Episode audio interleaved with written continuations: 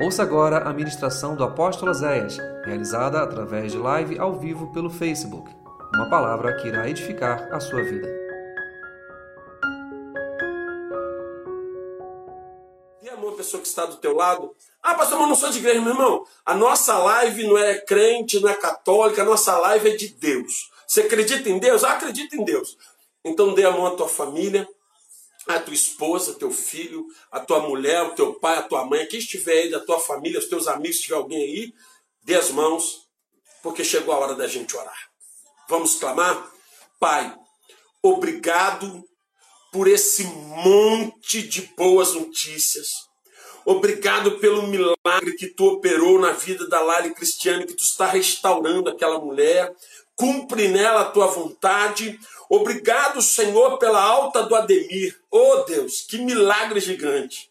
Tu tirou ele do vale da sombra da morte o restituiu à sua família. Muito obrigado, Deus, pela vida do Ademir. Obrigado, Senhor, pelo Henrique, que hoje teve alta. Obrigado, Senhor, porque tu ajudou Dona Lourdes, tocou nela e hoje ela já foi restituída à sua casa. Obrigado, Deus, pela cirurgia da Nuzi, que foi um sucesso. Obrigado pela recuperação do Brian, que está excelente. Obrigado, Senhor, pelo Paulo Leal, que está se recuperando dia após dia e já já vai dar o testemunho de milagres. Obrigado pela vida da Betina, que já ficou curada da sua alergia. Obrigado, Deus, porque tu responde a oração do teu povo. Obrigado, porque quando a tua igreja se volta para ti, tu a atende com o teu amor e a tua misericórdia. E nesta noite, Pai, eu quero te clamar por cada família, por cada lar. Eu quero te clamar por cada casa, por cada pessoa que está ligada nesta live. Abençoe as famílias, abençoe as casas,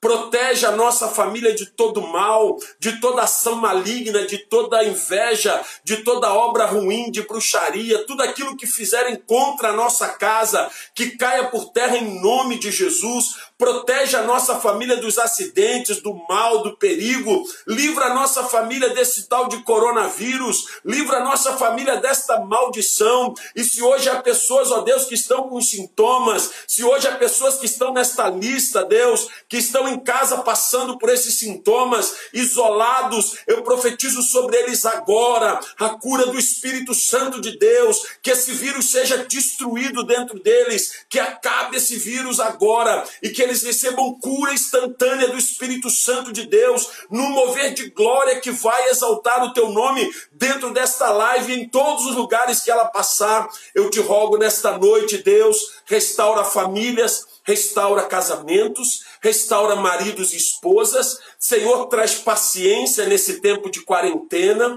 traz calma para dentro das casas, tira todo estresse, todo nervosismo, todo espírito que traz a gritaria, a briga, a contenda, que saia em nome de Jesus. Nesta noite eu libero uma palavra sobre as crianças. Senhor, eu oro por cada criança agora.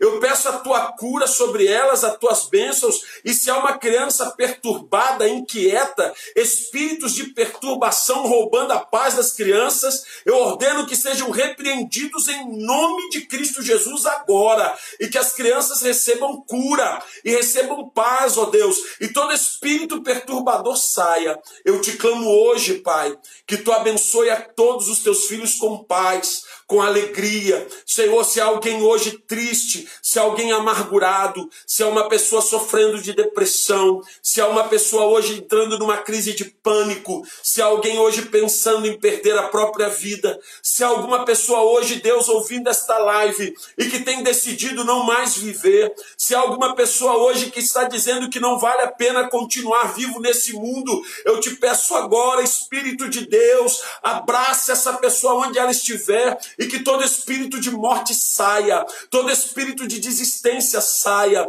todo espírito de loucura desapareça agora. Espírito de Deus, traz paz aos corações, que essa pessoa se sinta amada, se sinta querida, se sinta importante para ti. Nós ordenamos agora, no nome de Jesus, que toda ação ruim saia e que entre a paz de Deus dentro das famílias. Se alguém hoje, Pai, numa síndrome de pânico, se alguém hoje passando por uma crise de ansiedade, abraça essa pessoa com teu espírito, Deus. Traz paz ao seu coração, acalme a sua alma, dá-lhe a segurança da tua presença, dá-lhe a certeza que tu estás aqui. Senhor, nós fizemos esta oração hoje, começando com um monte de notícias de milagres, começando com um monte de notícias de orações respondidas, para que todos que estão assistindo essa live creiam que tu és o Deus que ouve a oração dos teus filhos. Pai, guarda a nossa família, livra-nos do mal.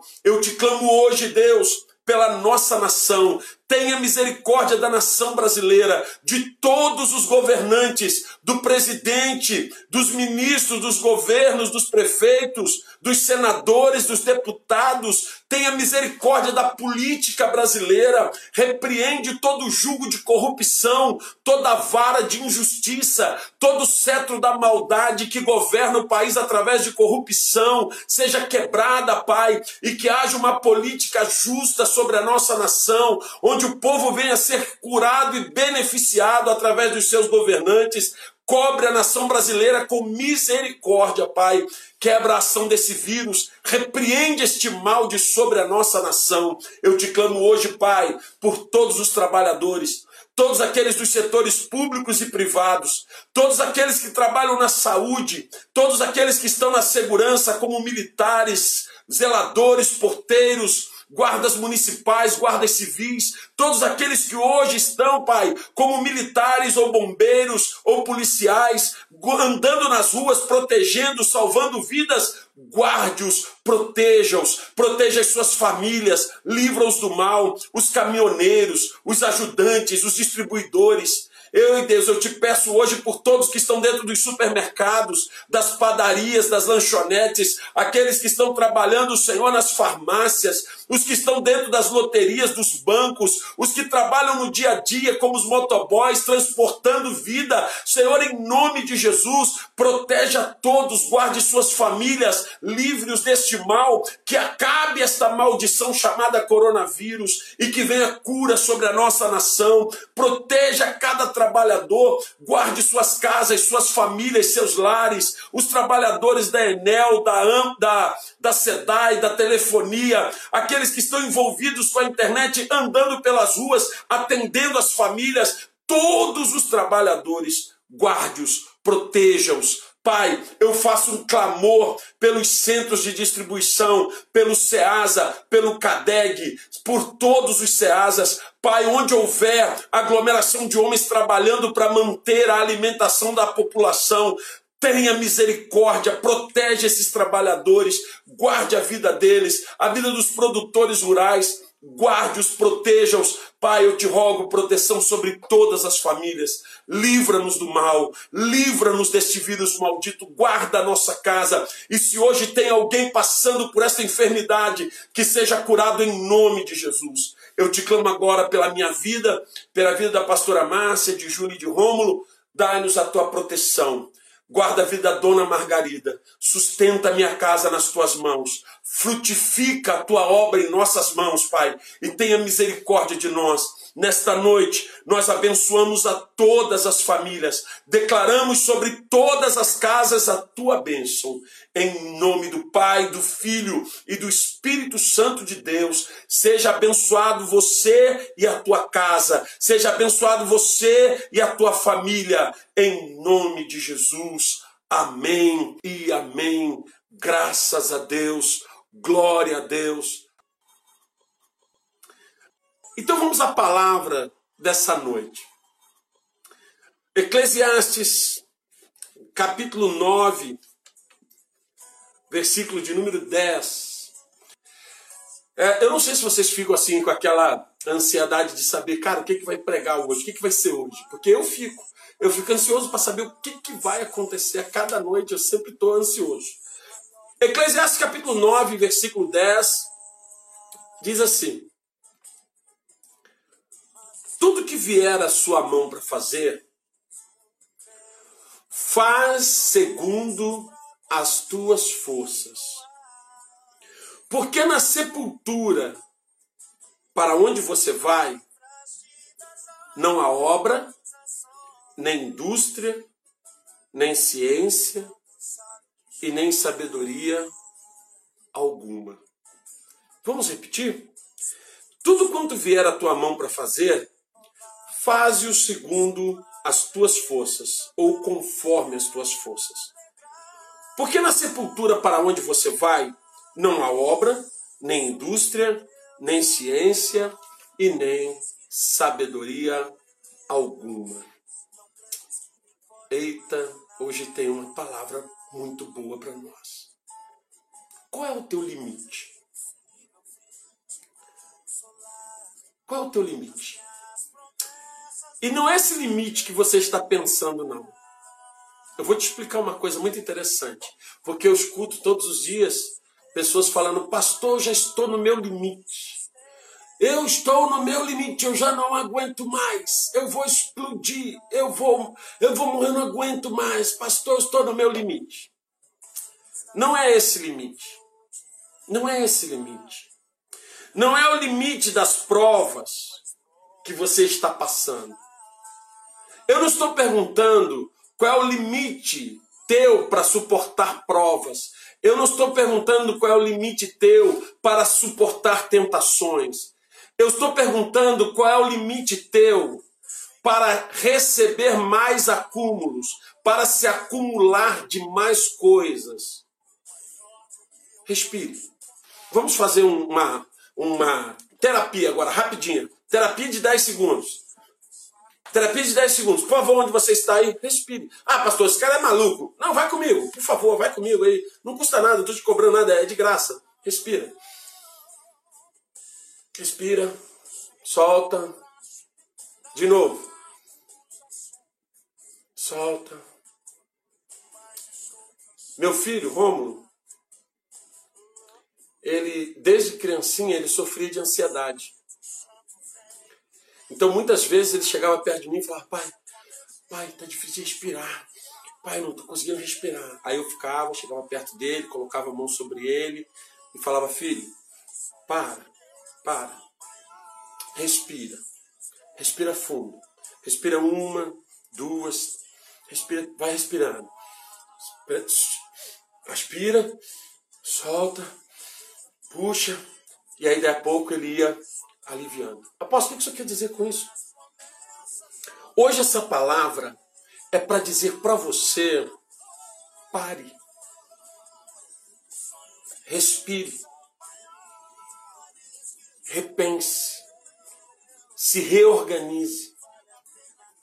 Deus está nesse tempo de quarentena, nesse tempo de pandemia, Deus está desconstruindo a Liga da Justiça. E olha que eu tenho 45 anos, eu cresci lendo os almanacs da Liga da Justiça. E Deus, no tempo desta quarentena, desta pandemia, Deus está desconstruindo a Liga da Justiça. O que, que é isso, apóstolo? Senhor está misturando a palavra toda hoje, está uma bagunça. Não, meu irmão, presta atenção. Deus está desfazendo os super-homens e as mulheres maravilhas. Deus está desconstruindo essas pessoas que podem tudo, que fazem tudo, que resolvem tudo, que são autossuficientes, que estão acima do bem e do mal, que julgam todo mundo, que resolvem todos os problemas, que fazem tudo para a calma diminuir. Você precisa dar um tempo. Sabe por quê? Nós estamos sendo presenteados por Deus com um tempo para rever os nossos caminhos. Presta atenção. Quando nós chegamos em Neemias, capítulo 3, versículo 28, o povo estava fazendo a reconstrução de Jerusalém. E em Neemias capítulo 3, versículo 28, diz uma coisa muito interessante. Cada um reconstruía em frente à sua casa. Então quer dizer, se eu tinha uma casa com uma frente de 20 metros, eu reconstruía 20 metros. Se meu irmão tinha uma casa de 15 metros, ele reconstruía 15 metros. Se o outro tinha uma casa de 50 metros, ele reconstruía 50 metros. E a Bíblia diz que cada um reconstruía em frente à sua casa. O que, que isso quer dizer, apóstolo? Sabe o que, irmãos? Ouça o que eu vou te dizer. Não é. Não é. Você não é Deus. Você não é Deus, meus irmãos. Você não é Deus para resolver o problema de todo mundo. Você não é Deus para estar em todos os lugares. Você não é Deus para atender a todas as pessoas que chegam até você. Você não é Deus para resolver tudo e dar conta de tudo.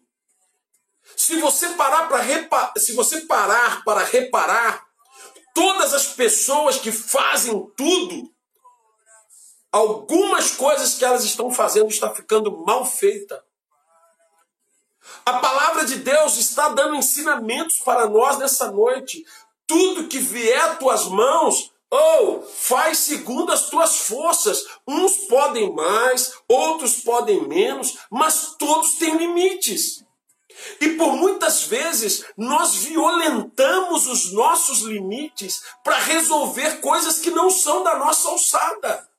Nós, às vezes, irmãos, estamos querendo tomar até o lugar de Deus e resolver o problema de todas as pessoas.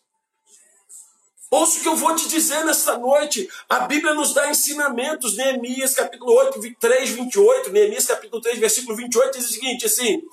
Olha, cada um reconstruía em frente à sua casa. Às vezes eu quero reconstruir o meu muro, o muro do meu vizinho da direita, o muro do vizinho da esquerda, eu quero reconstruir o muro do vizinho lá do outro lado da rua, eu quero reconstruir porque eu sou bom, eu sou rápido, eu reconstruo mais do que os outros. Para com isso. Pare com isso. Aprenda, você também tem limites. Chega de ser super-homem. Tem, tem mães ah, segura aí, mano. Recebe aí. Tem mães que as filhas casaram e elas hoje parece que ganharam mais uma família para tomar conta. Ela lava a roupa da filha, ela resolve o problema da filha, ela briga com o marido da filha, ela cuida dos filhos da filha, ela que educa os filhos da filha. Oh, calma aí, é cada um no seu muro. Existe uma diferença, irmãos, entre, perdão, Existe uma diferença entre eu ajudar uma pessoa e eu assumir a vida daquela pessoa. Infelizmente, tem gente, irmãos, que está se tornando sobrecarregado, você já não está aguentando mais. Aí sabe o que acontece? Você começa a reclamar com Deus.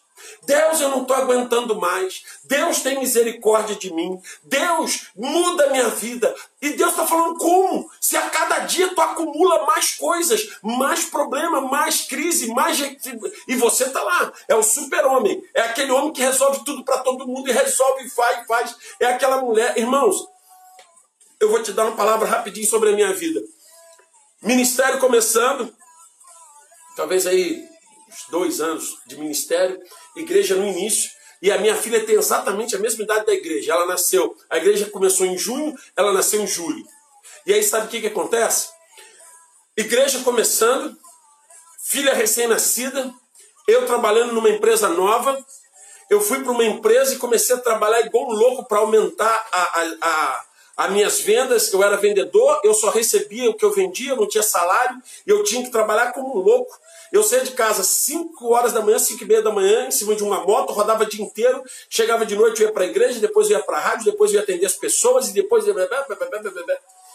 E teve um dia que a pastora Márcia ela teve que me chamar e ela falou olha assim, ou oh, você não vai dar conta. E eu estava achando que eu estava tirando onda. Eu estava arrebentando a boca do balão. Minhas vendas estavam crescendo, a igreja estava crescendo e estava tudo certo. Até que a minha esposa me mostrou o seguinte: a igreja estava indo certo, o trabalho estava indo certo, mas a minha família estava ficando para trás. Chega uma hora que você precisa parar e repensar. A Bíblia diz que as bênçãos do Senhor enriquecem e não acrescentam dores. Às vezes nós estamos resolvendo tudo e não estamos resolvendo o que é principal. Às vezes estamos cuidando de todo mundo e não estamos cuidando de quem teríamos que cuidar. A segunda coisa que me chama atenção é que às vezes nós nos tornamos autossuficientes. Em João capítulo 15, versículo 5, Jesus vai dizer na frase B: Sem mim nada podeis fazer. Nós temos feito ao contrário, nós estamos fazendo quase tudo sem Jesus.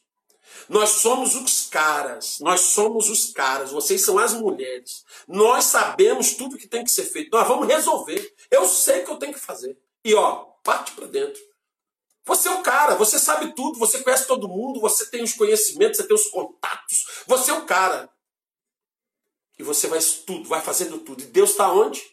Não, eu peço para Deus me ajudar. Ô, oh, chega aqui, deixa eu te contar um segredo que tu não sabe. Deus não é teu empregado, não é teu capanga. Ou ele é o Senhor da tua vida, ou ele está fora. Deus não é teu capanga, Deus não é teu empregado, Deus não é tua babá.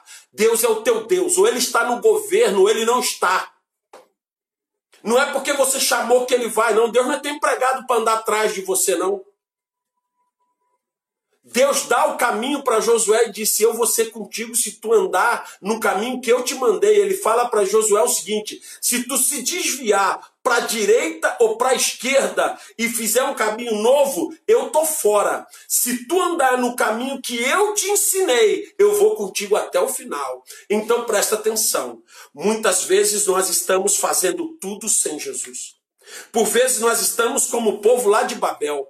Nós temos o material, nós temos o recurso, nós temos a inteligência, nós temos os projetos, nós temos o plano e ó, pau no burro, vamos fazer. O povo lá de Babel começou a construir a torre.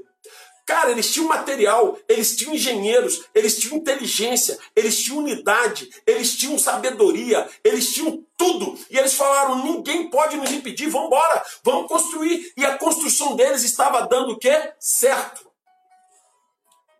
Só que eles esqueceram uma coisa: o plano deles não era o plano de Deus. E quando o plano não é de Deus, irmãos, é quase certo que esse plano vai dar BO.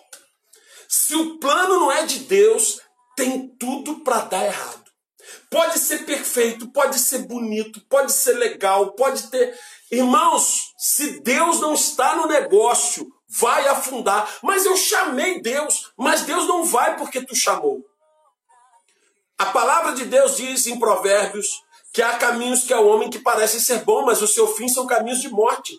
Deus não vai entrar num caminho porque tu entrou. Não. Ele diz o que? Arrepende-te e volta. Entra num caminho que Deus te confiar. Entra no caminho que Deus te ordenar. Às vezes nós estamos tão autossuficientes, irmãos, que a gente quer resolver problema de todo mundo, a gente quer criar projetos, a gente quer fazer coisas. E eu aprendi uma coisa que me marcou muito, irmãos.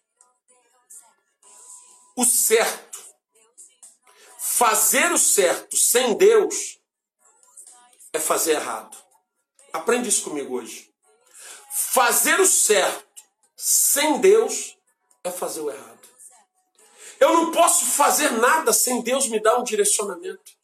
Eu devo buscar todos os dias direções, irmãos. Eu preciso me juntar ao que Deus já está fazendo. Quando Deus vai chamar Moisés lá no deserto para ele libertar o povo, não era um projeto baseado na vida de Moisés. Era o povo que já estava clamando. Deus já tinha um projeto para o povo. E Deus queria que Moisés se juntasse ao projeto dele. Sabe, irmãos, Deus ele tem chamado pessoas para se juntar aos seus projetos. E nós queremos que Deus se junte aos nossos. E aí fica essa queda de braço. E eu tenho visto pessoas autossuficientes. Ouça o que eu vou te dizer nessa noite. Esse tempo de quarentena é um tempo para quebrar o nosso orgulho. Muita gente orgulhosa. E ouçam o que eu vou te falar, irmãos. Orgulho não tem nada a ver com dinheiro com riqueza e com poder. Tem gente pobre, orgulhosa. Tem gente que é rica e que é humilde. Tem pobre que é metido. E tem gente que tem poder que é humilde. Sabe o que, que acontece com isso, irmãos? Eu vejo pessoas que elas se sentem é, menosprezadas se elas pedirem ajuda. Eu não peço ajuda a ninguém. Eu não vou pedir ajuda a ninguém. Eu, isso é uma vergonha, eu não peço. Sabe o que é isso? Orgulho. E esse orgulho vai te matar, porque tu vai ficar sobrecarregado. Eu vou te fazer uma pergunta nessa noite humilde. Para você que tem fé, seja você católico, espírita, evangélico, você que tem fé em Deus e acredita em Jesus, você é melhor do que Jesus? Quem é que está assistindo a minha live que é melhor do que Jesus? Há algum de vocês aí que é melhor do que Jesus? Não, não tem ninguém, né? ninguém é melhor que Jesus. Então presta atenção. Jesus, quando estava na terra e era homem, ele pediu ajuda. Se Jesus pediu ajuda, por que, que você nunca pede? Jesus, perto da hora da crucificação, ele sofrendo uma grande agonia pela pressão que estava vivendo, ele chama os seus discípulos e disse: Gente, eu estou precisando de ajuda, ore comigo aí, pô. Eu vou subir aqui, vocês fiquem em oração, eu preciso de ajuda. Jesus sobe. Quando ele volta, os discípulos estão dormindo. Se ele não tivesse nem aí para a ajuda deles, ele teria passado de direto. O que, que ele faz? Ele acorda os discípulos e disse: Pelo amor de Deus, vocês não podem orar comigo pelo menos uma hora? Em oh, acorda aí, cara, vamos orar. Eu estou precisando de vocês. Jesus pediu ajuda. Jesus, como homem, ele tinha limites.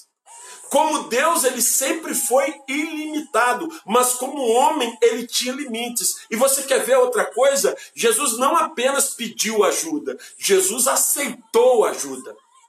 Porque a palavra de Deus diz que chegando a um certo ponto do caminho, Jesus já não aguentava mais, estava muito fraco, e então eles pegam um sirineu, e o sirineu carrega a cruz. Você já leu isso na tua Bíblia? O sirineu carrega a cruz. O que, que era para Jesus dizer para aquele homem? Oh, não, não deixa, não. Oh, não, não. Deixa aí, deixa que essa cruz é minha, eu que tenho que levar. Ninguém se mete nisso aí, não. Isso aí é problema meu. Não. Jesus estava no seu limite físico. Havia um propósito muito maior do que simplesmente carregar a cruz. O grande propósito era entregar a sua vida. Então, irmãos, ele aceita a ajuda do sirineu que está levando a cruz junto com ele. E eu vejo pessoas que digam assim: eu não aceito a ajuda de ninguém, eu não peço ajuda a ninguém. Você é autossuficiente, você é um orgulhoso, uma orgulhosa. E nesse tempo de quarentena, Deus está quebrando o teu orgulho, o meu orgulho, o nosso orgulho, porque todo ser humano Todo ser humano tem orgulho. E se você diz assim, ai pastor, eu sou humilde, então você é o mais orgulhoso que está assistindo a live hoje. Porque todo orgulhoso, ele diz que é humilde.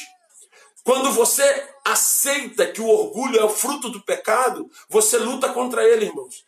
Porque o orgulho ele pode se manifestar em várias faces até mesmo na falsa humildade. Tem gente que fala assim: aí, abençoa o humilde aqui, ora pelo humilde aqui, sai fora, isso é soberbo, isso é gente soberba. A pessoa que se chama, presta atenção, você não tem que se chamar de humilde. Eu é que tenho que achar você humilde. Tua, tua esposa, teu marido, teus filhos, os teus amigos é que tem que achar você humilde. Você não tem que se auto-intitular, porque humildade faz parte de coisas boas, de caráter, de bênçãos. Então eu estou dizendo que eu sou bom. Não, meu irmão. E esse orgulho tem que ser quebrado dentro de nós. Pessoas que querem vencer tudo sozinho, sabe por quê? Porque ela quer chegar lá e não dar crédito para ninguém. Irmãos, tudo que a casa de louvor construiu até hoje, conquistou até hoje, nunca foi fruto meu. Você nunca viu eu dizendo aqui, eu comprei, eu fiz. Você nunca viu isso. Nós, há uma igreja a um povo, a um corpo que se move, que luta, que trabalha, que anda junto. Há aquele irmão que dá uma coisa a mais, ao que dá uma coisa a menos, há aquele que vem de salgadinho, ajuda, todos fazem parte. E eu nunca posso entender que sou eu. Irmãos, ah, teu casamento é uma bênção. a culpa não é só tua, não. Tem culpa do teu marido aí também. Não é isso? Aí meu casamento é uma benção porque eu sou uma mulher muito especial. Meu casamento é uma benção porque eu sou o melhor marido do mundo. Não. Não. É a mesma coisa quando um casamento está doente e a gente achar que a culpa é só de um. Nunca é. Se um casamento está doente, tem dois culpados. Sempre. Porque quando você se casou, você fez uma só carne. Então não são mais dois, são um. E quem disse isso foi o próprio Deus. Nós precisamos aprender, irmãos, a descer. Nós temos que descer do nosso pedestal e às vezes pedir ajuda. Jesus pediu ajuda. Jesus aceitou ajuda. É, eu, vou, eu vou falar uma coisa que me veio à memória de uma mulher que foi uma referência para mim, como muitas coisas que foi a minha mãe. Minha mãe sempre foi uma referência para mim, como mulher de Deus, como servo de Deus. E minha mãe era uma pessoa que o que ela tinha não era dela, ela ajudava com o que ela tivesse, ela era uma pessoa tranquila. Mas a minha mãe tinha uma dificuldade. E eu, já depois de pastor, eu tive a honra de pastorear a minha mãe, de ser pastor da minha mãe.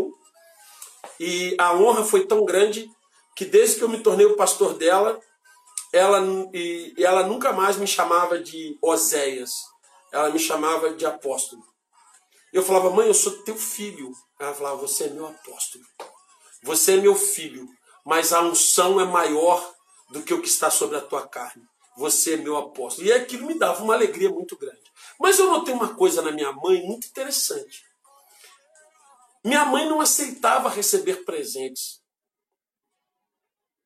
Você ia dar uma coisa para não, não, não precisa e tal, aquela coisa. Fala, tadinha. Então. E um dia, eu estava na casa dela, nós tínhamos orado de manhã.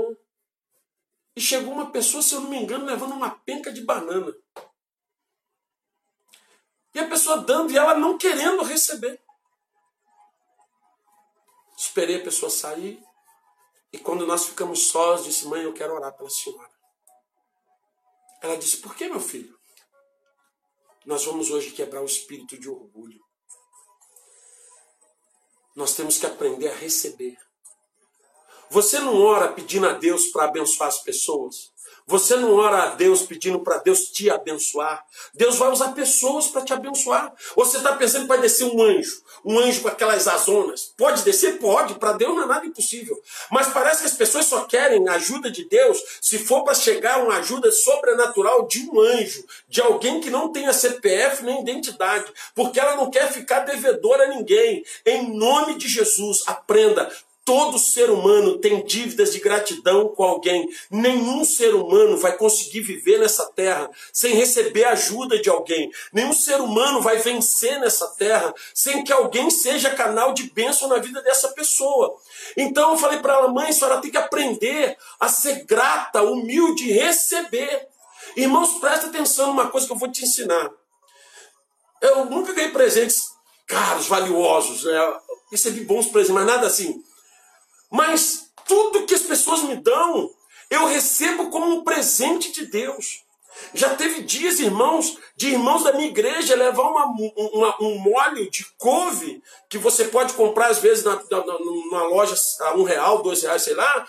A pessoa me levar um molho de couve e eu me emocionar em ganhar um molho de couve. Já ganhei pencas de banana, Vaninho, sempre. Carlão, vocês que tem essas pencas de banana, lembra de nós, sempre é benção. Pessoa levar uma penca de banana e tudo que eu recebo, tudo que as pessoas me dão, eu não tenho aquela besteira assim, ah, não precisa, não precisa sim, meu irmão. Você está trazendo, eu recebo. Você estava lá na tua casa, Deus te tocou para tu me dar uma penca de banana e eu não vou receber? Vou receber. Ah, Deus te tocou para me dar um, um molho de couve que custa dois reais. Eu recebo, sabe por quê, irmãos? Nós temos que aprender não só a abençoar, mas também a ser abençoados. Porque tem pessoas que elas, o orgulho não deixa elas se tornarem devedoras. Você tem medo de dever favor? Você tem medo de dever favor a alguém? Não tenha, porque você já deve. O ser humano, irmãos, ele vive em sociedade. Nós devemos. E aí o que, que acontece? Às vezes nós vamos nos tornando autossuficientes. Eu não preciso de ninguém, eu, eu vou resolver sozinho, eu vou dar meu jeito, eu vou dar meus pulos, porque se alguém me faz, vai ficar. Para com isso. Seja humilde.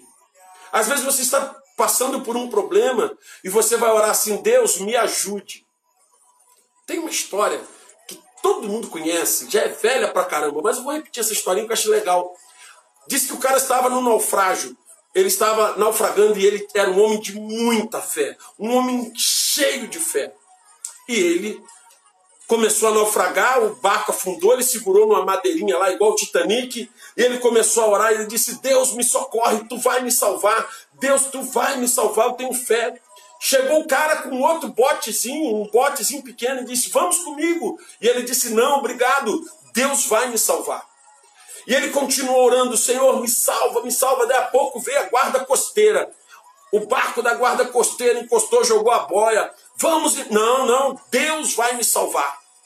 Eu já orei, eu tenho fé que Deus vai me salvar. Ele devia estar imaginando, igual Pedro, Jesus vindo andando sobre as águas, colocando ele de pé sobre as águas. Daí a pouco veio um helicóptero da marinha. Passou em cima dele jogou a boia. Vambora, bora! Não, Deus vai me salvar. Eu sei que Deus vai me salvar. Eu sou um servo de Deus. Muito bem, foram embora todo mundo. Ele morreu. Afogado. Choque térmico lá, congelou, hipotermia, morreu. E diz que ele chega no céu muito revoltado com Deus. Poxa, Deus, te honrei, te servi, fui fiel, vivi milagres, precisei de ti, profetizei e declarei a tua salvação e tu não foi me salvar. E Deus disse para ele: Eu fui três vezes. Eu fui com o cara do bote, achei que era pequeno, mandei o barco, achei que era, era pouco para te honrar mais ainda, te mandei um helicóptero. Você não quis. Muitas vezes nós estamos sendo egoístas, orgulhosos, de dizer que não precisamos de ninguém. Nós precisamos de muita gente. E muitas vezes, os anjos que Deus vai usar na tua vida não terão asas, terão defeitos. Que isso, apóstolo? Às vezes, os anjos que Deus vai te usar são pessoas como você, são pessoas como eu, que têm defeitos, mas que no momento certo e movida pelo Espírito Santo de Deus, vão ser anjos na sua vida. Terceira coisa, às vezes você está acumulado com mil coisas a fazer. Sabe, em Lucas capítulo 10, versículo 40, Marta está trabalhando, fazendo um monte de coisa, e ela diz para Jesus assim: Jesus, manda Maria me ajudar. Eu estou fazendo um monte de coisa, estou servindo a vocês aqui, eu estou por aqui, Maria não faz nada, manda ela me ajudar. Marta queria fazer um monte de coisas e adorar a Deus e servir a Deus ao mesmo tempo. E eu digo para você que isso não é possível. Nós estamos com pessoas hoje que estão fazendo tudo ao mesmo tempo. Acham que estão matando a pau, que são super-homens, mulheres maravilhas. Eu trabalho, eu faço isso, eu faço aquilo, eu trabalho na igreja, eu trabalho não sei aonde, eu trabalho não sei aonde, eu faço isso, eu sou o todo-poderoso, a toda-poderosa. E aí você vai olhar, a família está morrendo, o casamento está acabando, os filhos estão perdidos, a empresa está mal administrada, algo está morrendo dentro dela mesma, sabe por quê? Porque é o Todo-Poderoso, é a Marta, está com o espírito de Marta. Eu vou servir, eu vou adorar, eu vou resolver, eu vou fazer tudo ao mesmo tempo e não vai. Você não é Deus, você não pode tá, estar em todos os lugares ao mesmo tempo e nem pode fazer tudo ao mesmo tempo. Onipotência, Todo poder é um atributo exclusivo de Deus. Só Deus tem todo o poder nos céus e na terra. Eu e você não temos. E sabe o que é mais interessante? Você está fazendo tanta coisa, está lutando tanto, trabalhando tanto, correndo tanto atrás, bagunçando céus e terra, fazendo, arrebentando tudo. Para quem? Para quê? Você está morrendo pelo quê? Mateus capítulo 16, no versículo 26, Jesus disse assim: Do que adianta o homem ganhar o mundo inteiro e perder a sua alma? Do que adianta? Você está trabalhando tanto, lutando tanto, ganhando tanto, adquirindo tanto, comprou carro, comprou casa, comprou móvel, está comprando, está comprando, está ganhando, está está conquistando. Você está crescendo, você está fazendo, você está ajudando um monte de gente, você está resolvendo um monte de problemas, as pessoas estão te adorando, todo mundo te bajulando, todo mundo fazendo tudo por você, e você fazendo tudo por todo mundo. E o que está morrendo na tua vida? Teu casamento está morrendo pelo quê? Vale a pena? Perder o teu casamento para ajudar todo mundo e para resolver o problema de todo mundo e para ganhar dinheiro, vale a pena? Vale a pena perder a tua saúde para ganhar dinheiro? Vale a pena perder a tua saúde para conquistar um monte de coisa? Vale a pena perder a tua saúde, virar plantão, matar de plantão, rebentar, fazer acontecer? Eu preciso, eu preciso. Presta atenção. Ouça o que eu vou te ensinar nessa noite. Se você ganha dois mil, você vive apertado com dois mil. Aí você olha e fala assim: se eu ganhasse quatro mil, minha vida mudava. Aí você vai passa a ganhar 4 mil. Você melhora de carro, melhora um bocadinho de móvel, compra um celular melhor, agora você está apertado com 4 mil. Aí você fala, nossa, se eu ganhasse 8 mil, meu Deus, eu ia ficar rico, eu, eu, eu não ia nem mais quase trabalhar, porque isso é maravilhoso. Aí você passa a ganhar 8 mil, você melhorou de carro, agora você já comprou uma outra casa melhor, teu carro agora já tem seguro para pagar, você já adquiriu talvez um planinho de saúde e você começou a comprar umas roupas melhores, uns sapatos melhores, botou teu filho na escola particular e você já está endividado com 8 mil por mês. Sabe quanto que vai ser o bastante? Nunca. Nunca. Porque nunca o limite da ganância, do crescimento, não tem fim. Quanto custa o que você ganha? Quanto custa o teu dinheiro? Ah, pastor, como assim? Você tem um trabalho, você ganha. Quanto custa? Se esse trabalho te traz alegria, te traz paz, traz equilíbrio para a tua família, esse teu dinheiro é poderosíssimamente abençoado. Agora, se por causa desse trabalho, dessa conquista, se por causa dessas amizades novas, dessas coisas que você está conquistando, você está perdendo casamento, filho, família, casa, amigos, Deus esse dinheiro já está amaldiçoado. E são muitas pessoas hoje, irmãos, que não sabem quanto está custando o dinheiro que elas ganham. E Deus está dizendo que adianta você ganhar o mundo inteiro se você está perdendo a tua alma. Aí eu vou mais a fundo.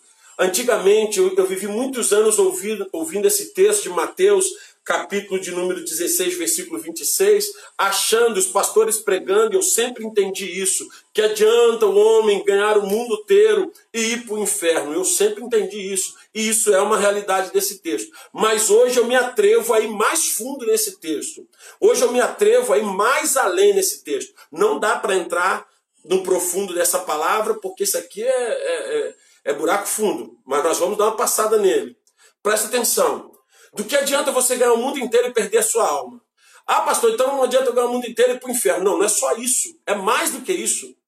Do que adianta você ganhar o mundo inteiro e perder a tua alma? O que, que tem na tua alma? O que, que é a alma? O que, que é a alma? A alma são os sentimentos, são as emoções. Aí o que, que adianta você ganhar o mundo inteiro e os teus sentimentos estão destruídos?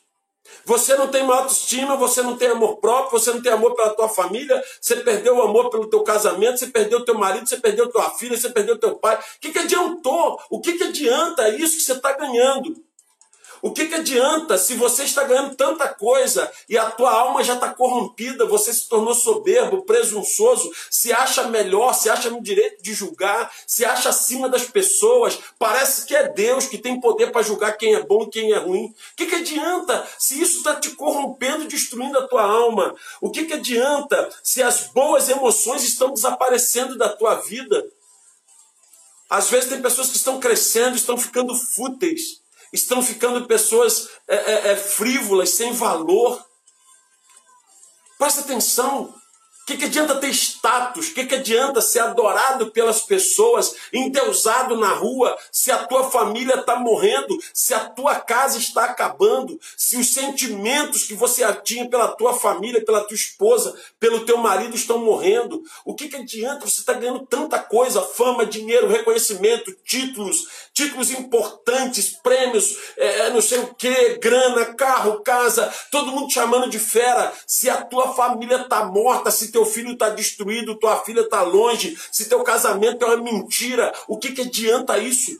Para, respira, começa do zero, desce, se humilha diante de Deus, baixa a tua bola, reconhece que tu pegou o caminho errado, se arrepende, recomeça em Deus, porque tem coisas novas de Deus para a tua vida.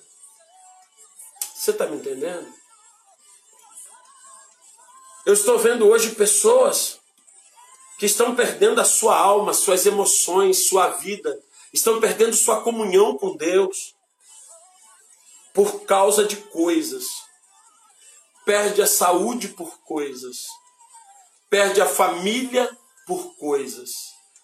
Perde a unidade com Deus por coisas. A comunhão com o Espírito Santo por coisas.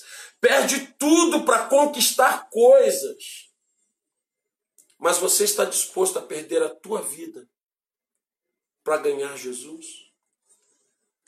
Tem uma coisa muito interessante. Em Mateus capítulo 16, no versículo 25, a palavra de Deus diz assim: Porque aquele que quiser salvar a sua vida, irá perdê-la. Mas quem perder a sua vida por amor de mim, irá achá-la. Olha que interessante. Todos os discípulos de Jesus, morreram assassinados. Todos. Todos os discípulos de Jesus morreram assassinados, menos um. Só um que não. Foi o único que arriscou a vida por Jesus. E o nome dele era João. Todos os discípulos foram embora na hora da crucificação. Só João ficou. Ele arriscou ser morto junto com Jesus, mas ele ficou. E Jesus disse: todo aquele que perder a vida por amor de mim ganhá-la. Sabe o que aconteceu? João morreu de velho, na ilha de Patmos, recebendo a revelação de Apocalipse. Nós estamos dispostos a perder casamento, família, perder tudo para conquistar coisas, mas não estamos dispostos a perder nada para conquistar Jesus. Não estamos dispostos a perder ciclo de amizade, lugares bacanas, festas, eventos, não estamos dispostos a perder dinheiro, status, se for para servir a Jesus. E como isso pode dar certo? Nós estamos dispostos a perder tanta coisa que são maravilhosas, como família, Deus, amigos, saúde, para ter bens, para ter títulos. E quando chega na hora de ter Jesus, nós não queremos perder nada. Ouça o que eu vou te dizer. Aquele que perde a sua vida por amor de mim, ganha lá. Mas aquele que quiser salvar a sua vida, perderá. E aí eu entendo assim, irmãos, nós estamos perdendo tanta coisa boa, importante para ganhar coisas. Estamos assoberbados, cansados. Já sentiu? Já sentiu assim? Ai, Deus, estou aguentando mais. Senhor, tá, tá bravo. Meu Deus. Uma vida sobrecarregada uma vida lotada de coisas. Nós perdemos a alma por coisas muitas vezes. E nesta noite, para onde vão todas as conquistas que você fez? Para onde vão? A palavra que nós lemos nessa noite de Eclesiastes, capítulo 9, versículo 10, assim: Porque para onde você vai lá na sepultura, para onde tu vais, não há obra, nem dinheiro, nem ciência, nem sabedoria alguma. Meu irmão, você tem muitos talentos. Você pode até ficar famoso, importante pelos teus talentos. Mas quando morrer é só uma lembrança. Lá na eternidade, os teus talentos não valem nada. Lá na eternidade, quando descer a sepultura, os teus títulos o teu carro, não vale nada. Sabe aquela importância que tinha? Também não. E eu entendo com esta palavra, irmãos, de que pelo que nós sofremos tanto, porque nós não estamos aprendendo a ter equilíbrio. Nós precisamos aprender a ter equilíbrio. Tudo que vier às tuas mãos faz segundo as tuas forças. Tem uns que querem fazer tudo, tem outros que não querem fazer nada. Deus não disse para você não fazer. Mas Deus também não mandou você fazer tudo. Deus falou para que você fizesse segundo as tuas forças. Deus falou para que você não rompesse com os teus limites que Ele te deu, porque você é humano. Deus te fez limitado para que você aprendesse a depender. Deus criou seres humanos que são dependentes. Nós dependemos da graça, da misericórdia, do amor de Deus e dependemos de pessoas. Isso tudo é para tratar o nosso ego. E eu quero terminar essa palavra, que eu espero que esteja sendo bênção para a tua vida, te dizendo uma coisa muito importante. E eu vou falar de mim também. Não tenha vergonha de se sentir cansado. Não tenha medo e nem vergonha de pedir ajuda. Ah, mas, pastor, eu vou te contar um segredo. Eu já pedi ajuda a fulano, fui envergonhado. Já pedi ajuda a ciclano, fui humilhado. Já pedi ajuda a não sei quem, fulano foi e contou minha vida para todo mundo. Sabe o que, que você fez? Você foi pedir ajuda antes de orar. Você foi pedir ajuda sem antes falar com Deus a quem pedir ajuda. Não é porque eu sou teu amigo, que eu te conheço, que eu vou pedir ajuda a você. Não é porque eu te acho uma pessoa maravilhosa, uma pessoa muito linda, que eu vou pedir ajuda a você. Não é porque eu acho que você é uma pessoa de super caráter, de bom coração, que eu vou pedir ajuda a você. Todas as vezes que eu preciso de ajuda, eu peço a Deus a quem eu devo pedir ajuda. Porque cada um de nós tem um dom e tem um talento. Às vezes a ajuda que eu estou precisando naquele dia, quem tem o um remédio para mim é o seu Joãozinho. Deus vai falar, vai em Joãozinho, que Joãozinho vai te ajudar. Mas aí chega num outro dia que eu estou precisando de ajuda de novo, eu falo, vou lá em Joãozinho. Deus fala, não, não, não, agora não é Joãozinho. Agora tu vai Mariazinha, porque é Mariazinha que eu vou usar, Mariazinha que vai te ajudar. Você está entendendo o que eu estou te dizendo? Por vezes, Deus vai usar pessoas diferentes para nos ajudar, para nos abençoar. Eu não posso pedir ajuda antes de pedir um direcionamento a Deus a quem eu devo ir. Mas não é vergonha dizer, estou cansado. Porque essa síndrome de super-homem, essa síndrome de mulher maravilha, eu posso tudo, eu não, não dependo, eu, eu dou conta. Faz isso para mim? Não, eu faço. Ah, mãe, tem que fazer isso, eu faço. Ô, marido, tem que lá, eu resolvo. Ô, pastor, vai lá. Não, eu vou sim. Ô, oh, irmão, me ajuda aí. Ajudo. Você faz tudo. Tudo para todo mundo. Você é fera. Você é incrível. Mas você está morrendo.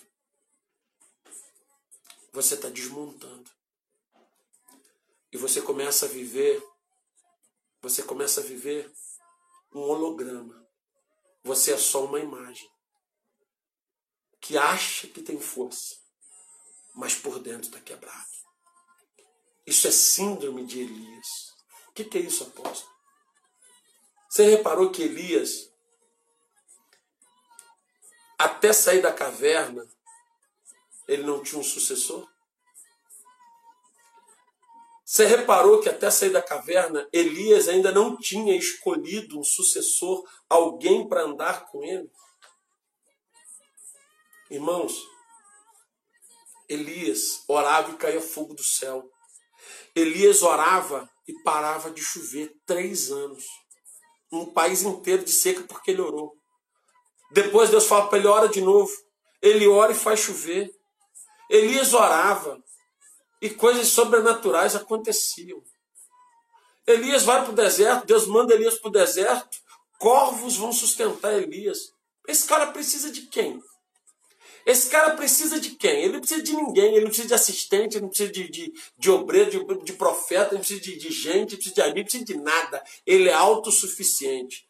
E aí, quando chega a ameaça de Jezabel, ele vai para o deserto, senta debaixo de uma árvore e diz para Deus: Eu quero morrer. O que, que aconteceu com o irmão Elias? Quem sabe me dizer? Quem sabe me dizer o que, que aconteceu com o irmão Elias? A soberba, às vezes, ela é muito sutil. Ela te leva à autossuficiência. Ela te isola. E depois ela te mata. Elias se sentiu sozinho. E como ele não tinha coragem de pedir ajuda, como ele talvez fosse alto demais para pedir ajuda a alguém ou para dividir a dor dele com alguém, como ele achava que em Israel não tinha ninguém digno de servir a Deus junto com ele e que todo mundo em Israel, presta atenção, uma coisa que é uma maldição na vida do super-homem da Mulher Maravilha é que ele acha que ninguém é tão poderoso quanto ele, ninguém é tão bom, tão forte quanto ele, e que pedir ajuda é uma humilhação, e que dizer que está cansado é um sinal de fraqueza. Então ele nunca vai entregar os pontos. Elias não entregou os pontos. E quando ele não aguenta mais, ele vai para o deserto e diz assim: Eu quero morrer aqui, para que ninguém veja eu morrer. Vai vir uns urubu, vai comer minha carne, os cachorros, os leões levam comer comer meus ossos, ninguém vai me achar mais, desapareceu Elias, mas ninguém viu como eu morri. Morreu como? Morreu como um covarde, se escondendo, se frustrando, se matando, destruindo a sua auto, a sua auto, a sua autobiografia, acabando com aquilo tudo que ele tinha feito de bom. Assim seria a morte desse Elias super-homem, que agora não aguentou mais o tranco e pede para morrer. Deus manda ele lá para a caverna? Não, ele vai. Se esconde. E Deus diga, diz para ele assim: Meu filho, o que, que tu está fazendo aí? Irmãos, a Bíblia não diz que Deus sonda o coração do homem, esquadrinha o coração do homem, sabe tudo que o homem sente. Deus sabia. Mas Deus estava fazendo um tratamento com Elias. Deus queria ver Elias confessar a sua fraqueza. Eu não sei se você alguma vez já ouviu alguém ministrar sobre isso com esta palavra que Deus está te dando hoje, que está me dando hoje. Deus queria que Elias confessasse, se humilhasse, confessasse a sua fraqueza. Por que, que você está aí, Elias? E ele disse: Porque eu estou sozinho. E Deus disse para ele: Mentira. Ainda tem sete mil joelhos que não se dobraram a Baal. Sabe o que, que é isso, irmãos? Tem sete mil pessoas ainda fiéis dentro de Israel. Tem sete mil homens que podiam estar do teu lado, orando, jejuando, clamando contigo. Tem sete mil homens que podiam estar sendo liderados por você agora para fazer descer a glória de Deus sobre Israel. E você está aí dizendo que você é solitário, que você é o único bom que tinha nessa terra, o único servo fiel. Presta atenção, meu irmão. Para de se achar cocada preta, para de se achar super-homem, mulher maravilha, para de se achar o super crente, o super pastor, o super-homem de Deus. Para com isso, você é só mais um no reino, você é especial para Deus, você tem talentos, você tem grandes coisas na tua vida que Deus colocou, mas você faz parte de um reino. Você não é a cabeça do reino, você é só membro, a cabeça é Jesus. Então aprende uma coisa, não é vergonha Tira essa síndrome de Elias do teu coração e se humilha diante de Deus. Pede direcionamento a Deus e procure pessoas que possam te ajudar não é sinônimo de fraqueza, nem de vergonha, nem de nada você pedir ajuda. Por muitas vezes, irmãos, eu tenho que pedir ajuda e eu procuro pastores. Primeiro eu vou orar, vou buscar direcionamento de Deus e Deus fala: procura Fulano. E eu vou naquele Fulano, falo: estou passando, me ajuda aí. E aquela pessoa me dá uma palavra, aquela pessoa ora comigo e é uma benção, irmãos. Então aprenda uma coisa: você é um ser humano, você é limitado e talvez nesta esta noite você esteja muito cansado. Não tenha vergonha disso. Você é humano. E como humano, você cansa. Como humano, você sente dor. Como humano, você precisa de ajuda, assim como teu Jesus precisou. Como humano, você aceita ajuda, assim como Jesus aceitou. Não se faça de super forte. Tudo que vier à tua mão, faz segundo as tuas forças. Deus te fez um canal de bênçãos. Lembra que nós ministramos isso? Que você não é uma cisterna, você é um canal. As bênçãos do Senhor chegam em você e fluem. Deus te fez para abençoar muita gente. Muitas vidas já foram e muitas vidas serão abençoadas através de você. Mas você também precisa permitir que alguém te abençoe. Sabe por quê? Porque é dando que se recebe, não é isso? É. Aí você se imagina o quê? Eu ajudando as pessoas e Deus me abençoando. Porque é isso, é dando que se recebe. Eu dou e Deus me dá, eu vou. Sim, amém. Mas quando você não permite, te, quando você não me permite eu te ajudar, você está me impedindo de ser abençoado, porque eu ia te ajudar e eu ia receber. Deus ia me dar algo, mas eu não pude te ajudar. Eu quis ser instrumento na tua vida e você não deixou ser. Então você cortou a minha bênção. Você consegue alcançar isso? O que, que a soberba gera não só na minha vida, mas na vida dos outros? Eu preciso aprender a abençoar e eu preciso aprender a ser abençoado. Eu preciso aprender a ajudar, mas também preciso aprender a ser ajudado. Eu preciso aprender a ouvir, mas tem dias que eu vou precisar também ser ouvido. Eu vou precisar dar conselhos, mas vai ter dia que eu vou precisar ouvir conselhos. Isso não me torna fraco, incapaz, isso não me torna menor. Às vezes, o marido tem vergonha de pedir ajuda à esposa. Às vezes a esposa tem vergonha de pedir ajuda ao marido. Porque isso parece que vai te tornar tão pequeno que você não faz. Mas nessa noite, aproveite essa quarentena, esse tempo de isolamento, onde os valores e as realidades estão sendo mudadas. Sabe, irmãos? Eu estava vendo a semana as roupas que eu tenho no guarda-roupa. Falei, meu Deus, isso agora não está servindo para nada. Não faz diferença a gravata, a camisa mais bonita. Não, não estou saindo. Não tem festa, não tem culto, não tem evento. As coisas mudaram tanto, irmãos.